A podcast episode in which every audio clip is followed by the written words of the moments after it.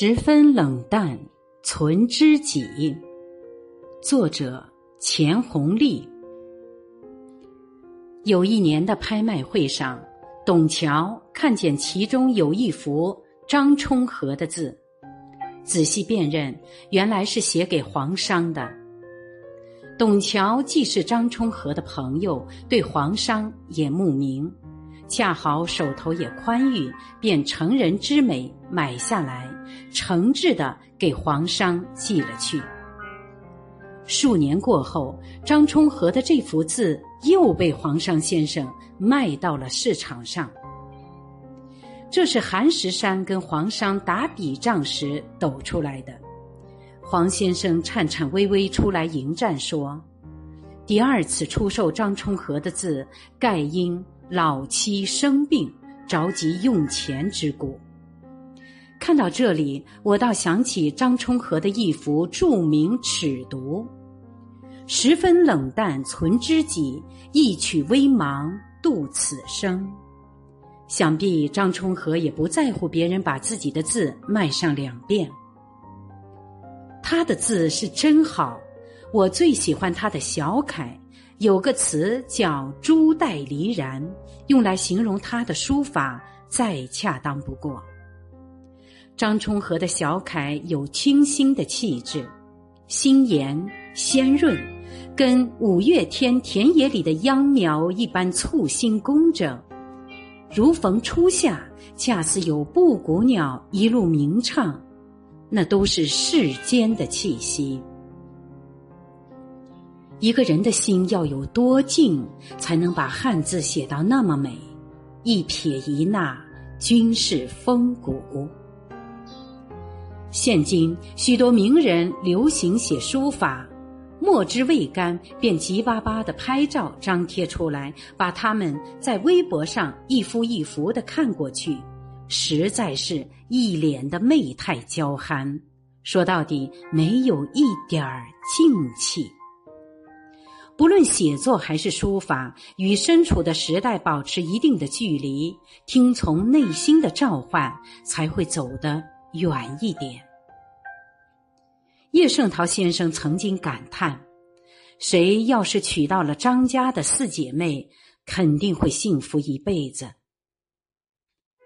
叶先生这话有两层意思，不仅夸扬了四姐妹的容貌，更多的是激赏这四位女子的文化修养与深厚内涵。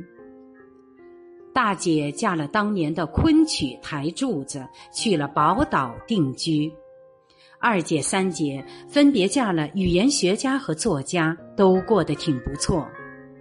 四妹。嫁了得意美籍汉学家傅汉思，难为卞之琳苦追了他那么多年。多年以后，卞之琳等来一个访美机会，依旧施施然居在冲和家里。四姐妹一个一个成为传奇，跟优良的家教是分不开的。她们无一例外受过良好的教育，加上天资聪颖。所以，都走出了一段一段光鲜的路来。前阵子看杨绛的札记，他细细回忆自己九岁离家去上海读启明小学、教会中学的往事，均为外籍人士办学，英文、意大利文都要学。我不免内心澎湃，这都是高起点呀。一样得益于父亲开阔的眼光、长远的打算，所以才有了子女们一步一步的高台阶。都说张充和的昆曲唱得好，我无缘聆听，倒在电视上看见过一回他二姐张允和的唱段。老太太当年八十多岁了，一根乌黑的长辫子绕着额际盘一圈儿。往镜头前一站，不开腔就有一种民国味儿。什么是民国味儿呢？就是浑身上下流淌着一种静气，仿佛总有一种光芒追随，雅致和富有诗书的那种殷实金贵。打那个时代过来的文人，哪一个不是如此？你看杨绛，始终笑眯眯的。前些年，别人张罗着给他的文集开研讨会，他推脱说：“我本来就是一滴水，为什么要吹成一串肥皂泡呢？”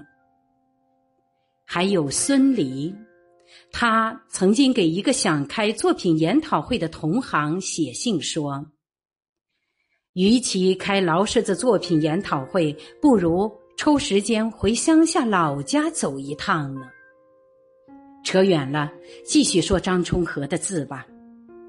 他在美国一直教授戏曲和书法，后来把二者结合起来，写了一部小楷公尺谱《牡丹亭》。谱是古谱，以我浅薄的学识，肯定不懂。但我把全部唱词一一看下来，简直如山峰海涛。有一种美，生来让旁人眩晕惊叹。一个人心里存有多少热烈恣意，才会一笔一笔把那些唱词繁星般落实在词谱上。这个老太太是在汉字里成全了自己。上帝端坐天庭，她过着的梦幻一样的人间日子，遍布静气。《牡丹亭》里的青春新鲜热烈，瀑布一样飞泻千里万里，惹得一个人纵然一把老骨头了，却依然深爱着。千帆过尽，萧息浮沉，一笔一笔都是柔肠深情。我是主播零点，欢迎关注，谢谢您的收听。